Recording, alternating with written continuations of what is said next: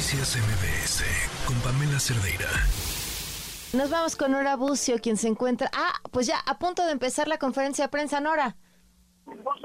Así es, Pamela, te saludo con muchísimo gusto y de la misma forma al auditorio. Déjame decirte que hace aproximadamente 15 minutos el equipo de comunicación social de Morena anunció que Mario Delgado, presidente, junto con Alfonso Durazo, presidente del Consejo Nacional, estarán ofreciendo alrededor de 15 minutos más una eh, un mensaje a medios y a la ciudadanía. Déjame decirte que en este momento hemos visto, como ya lo comentábamos en el reporte anterior, pues a la dirigencia del Partido Verde acompañando a su aspirante, Manuel Velasco, vimos ya llegar a Alberto Anaya, quien es el líder del Partido del Trabajo, y por supuesto a Gerardo Fernández Noroña.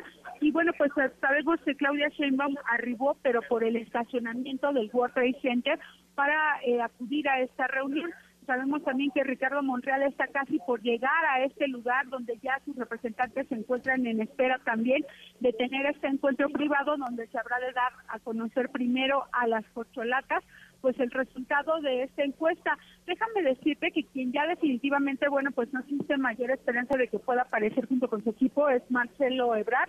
Y bueno, pues en este momento estaremos esperando a que dentro de unos minutos inicie este mensaje de Morena. Pamela, lo que tenemos hasta el momento. Bueno, pues estamos al tanto. Muchísimas gracias. Seguimos pendientes. Muy buenas tardes. Muy buenas tardes. Bueno, pues ya vamos con unos 46 minutos de retraso nada más. Le agradezco muchísimo a Luisa Cantú, periodista que nos acompaña en la línea. ¿Cómo estás, Luisa? Hola, Pamela. Pues igual que ustedes, siguiendo muy de cerquita lo que pasa en el World Trade Center y como dices, con 46 minutos de retraso. Oye, sí, pero ya, ya es raro que fueran puntuales, ¿no? Sí, sí, más bien estaba presupuestado, ¿no? Todas las reacciones sabíamos que esto podía pasar. Oye, cuéntame, ¿cómo, cómo has visto este proceso? Mira, eh, digamos, tratando de ver el panorama amplio, creo que sí hay que celebrar el fin del dedazo, como se está llamando, digamos, este cambio de procedimiento. Creo que eso sí, eh, digamos, viéndolo por ahí está muy bien.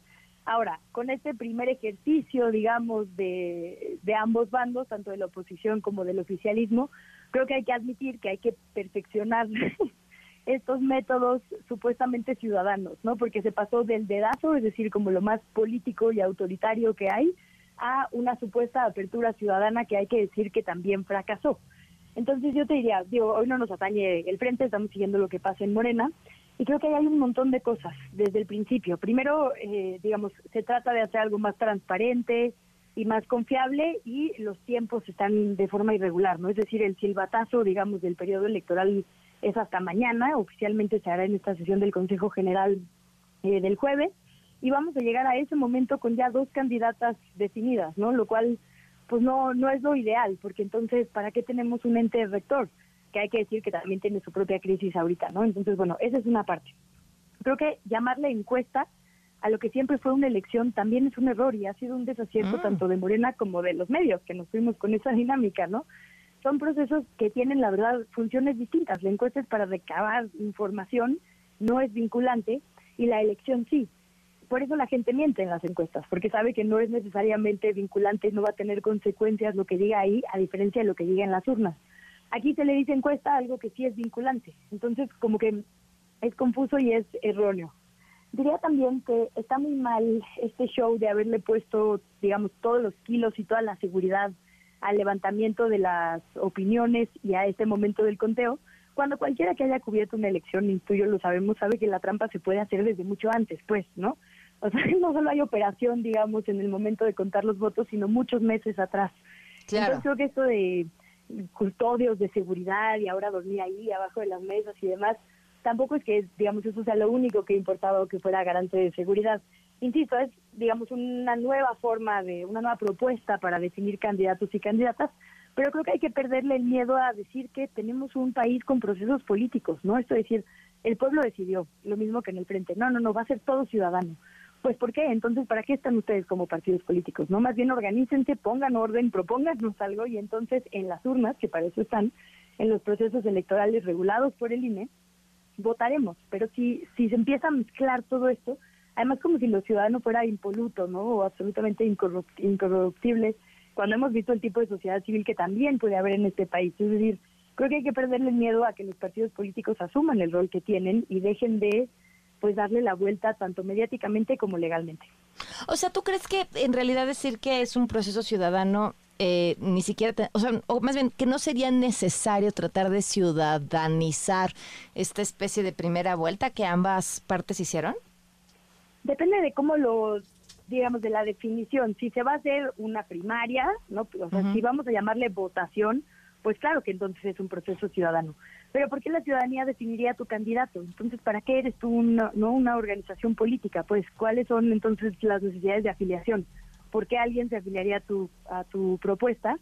Si es lo mismo, estar o no, porque igual no van a abrir a toda la gente del proceso. Como que me parece que en este esfuerzo, porque efectivamente los partidos políticos tienen una muy mala reputación en este país, de darle la vuelta a eso, de decir, no, nosotros no somos políticos, entonces también eh, pues cometen el desacierto de restarle valor a la propuesta que nos están haciendo. Yo creo que hay que perder el miedo a decir, claro que somos políticos, al revés, deberíamos estar todos y todas más politizados, porque además, simultáneamente algo que me parece que sí es un acierto de Morena contra todo este proceso tan atropellado, es que está haciendo algo que quedó completamente fuera de reflectores, que es un proyecto de nación. Estos foros que en los que sí llaman a la ciudadanía para recopilar, digamos, eh, opiniones sobre múltiples temas, ¿no? Derechos de las mujeres, desaparición, todo lo que te puedas imaginar. Y ese proyecto es a lo que se tiene que comprometer quien gane hoy. Entonces, digamos, creo que en ese momento sí vale la pena escuchar a la ciudadanía, pero para que tú tengas vida política como partido, elabores una propuesta y entonces la ofrezcas, ¿no? Porque también es una forma de lavarte las manos. Ay, no, esto no es una decisión de Morena, la gente votó, es culpa de la ciudadanía, ¿no? O la ciudadanía fue la que decidió. Pues entonces, ¿tú qué haces como partido, no? ¿Por qué te llamas asociación o, o te agrupas si no eres capaz de articularme a mí como persona que vive en este país una propuesta a una persona, ¿no? Si no me vas a ni siquiera enseñar cartas, pues. Oye, y bueno, ¿crees que, en qué crees que cabe todo esto? Sé que estamos pues ya aquí casi casi con la bolita de cristal, pero ¿en, en dónde crees que vaya a terminar? Pues mira, eh, ahorita ya tenemos, digamos, la confirmación de lo que habíamos sospechado, que es que alguien iba a ganar y alguien iba a perder. Lo más probable es que gane Claudia Sheinbaum y ganen y pierdan todos los demás. Digo, ahí Oye, pero es ahí donde viene la duda de, o sea, si se acabó con el dedazo, realmente pues todo estaba ya pensado para que terminara sucediendo así. Claro, por eso también te digo que fingir, digamos así, de ponerle no camionetas de custodia y demás, o sea, fingir que el momento definitorio es este y no todos los meses anteriores es, la verdad, ridículo, ¿no? Claro. Pero bueno, sí, sí, justo, digo, creo que lo peor que podría pasar este día, digamos, sí, y los siguientes dos, es una ruptura de Marcelo Ebrard, que tampoco estoy segura de que vaya a suceder, pero se nos va a olvidar pasado mañana y digo, va a seguir el proceso como siempre pasa cuando alguien pierde, ¿no? También creo que eh, hay, hay que ser justos, digamos, con la cobertura. Así como en este momento todo lo que dice todo el mundo de Marcelo Ebrard y si se va es una gran noticia, debimos haber sido igual de exigentes con el frente. Porque me parece que cancelan su propio sondeo ciudadano después de recopilar datos personales que hoy no sabemos dónde están. No sabemos si se integró un padrón, ¿no? Con toda esta gente que sí mandó sus datos, no sabemos si, si va a haber urnas, si no, es decir, como que ese proceso quedó cancelado fuera de calendario y nadie dijo, ay, sí, qué desorden, qué desorganización, al revés, fue, ah, mira qué bonita foto de Beatriz y Xochitl abrazándose, y aquí sí se está súper maximizando, ¿no? La posible ruptura de Brad, las quejas de Noroña y demás. Entonces, ¿Tú, ¿tú, crees, ¿Tú crees? O sea, sí crees, porque yo sí, sí leí críticas, más que nada al hijo, las, las formas, ¿no? Este, no, no cumplieron con lo que habían quedado. Eh, a, mí la ruptura de Brad me parecía más, previsible, más previsible, o sea, como que era algo que sí esperábamos que iba a pasar. Sí, y, pero por ejemplo, ¿no? Viendo eh, estos dos escenarios, ¿quién, ¿quién, digamos, sería el ente que tú, tendría que haber puesto orden? Pues el INE o el Tribunal Electoral. ¿Y dónde están? Tratando de lidiar con su propia política interna, ¿no? Con sus propios nombramientos, balances ahí en el Consejo General eh, del INE, el tribunal en un proceso de renovación de un par de consejeros también sumamente señalados, eh, digamos, en la opinión pública, desde la mañanera y demás. Creo que ahorita es cuando, digamos, debimos saber o, tenemos que voltear hacia atrás y decir, híjole, a lo mejor la reforma política sí se quedó, la reforma, perdón, electoral, pues sí se quedó corta, porque de cualquier forma los partidos hicieron lo que se les dio la gana, ¿no? Nos la pasamos todo el tiempo discutiendo el asunto del INE y del presupuesto del INE, y olvidamos que la reforma también incluía, por ejemplo, eh, cambios a los partidos políticos o al tribunal, y como que eso ya no lo discutimos porque el tema del INE era tan grande que se llevó la discusión eh, pública. Y ahora los partidos van por la libre sin que nadie pueda decirles nada, ¿no? digamos, el peor de los escenarios, porque no tenemos estos docentes fortalecidos ni listos. Literalmente, o sea, se adelantaron a los tiempos, fueron por el lado que quisieron en los temas de fiscalización y que, quién puede hacer algo ahorita, pues los rebasó completamente el proceso, ¿no? Al INE y al tribunal. Y eso sí es algo bien peligroso que no estamos midiendo, por ejemplo. Claro, pues será muy interesante ver qué, qué viene después de todo esto. Eh, tus apuestas, evidentemente, será que Claudia gana. Eh, ¿Qué crees que pase con Ebrard? Sí. ¿No? es Pues decir, mira. dame la bolita de cristal. Yo no, si yo por edad no lo haría, porque de cualquier manera la probabilidad de ganar no es alta. No. solamente se va a ir como el traidor universal, ¿no? Entonces, creo que no creo que no sería lo más inteligente de, de su parte.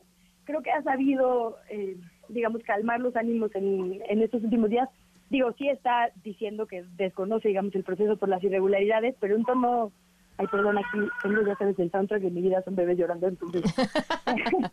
pero en un tono como más, yo creo que calculado. O sea, creo que estas salidas al público, estas violaciones de la veda no son ya un desplante como lo fue la primera conferencia. Creo que más bien puede ser un cálculo. Entonces, pues habrá que ver si están negociando, ¿no? Cobrando caro su amor, como dicen. Pues, va, pues vaya que ha tardado la negociación. Oye, pues te agradezco muchísimo, Luisa. Siempre es eh, refrescante escuchar tu punto de vista en, en estos temas. Muchísimas gracias. Ay, Te dejo porque te reclama alguien de más jerarquía. Te mando un abrazo, gracias. Noticias MBS con Pamela Cerdeira.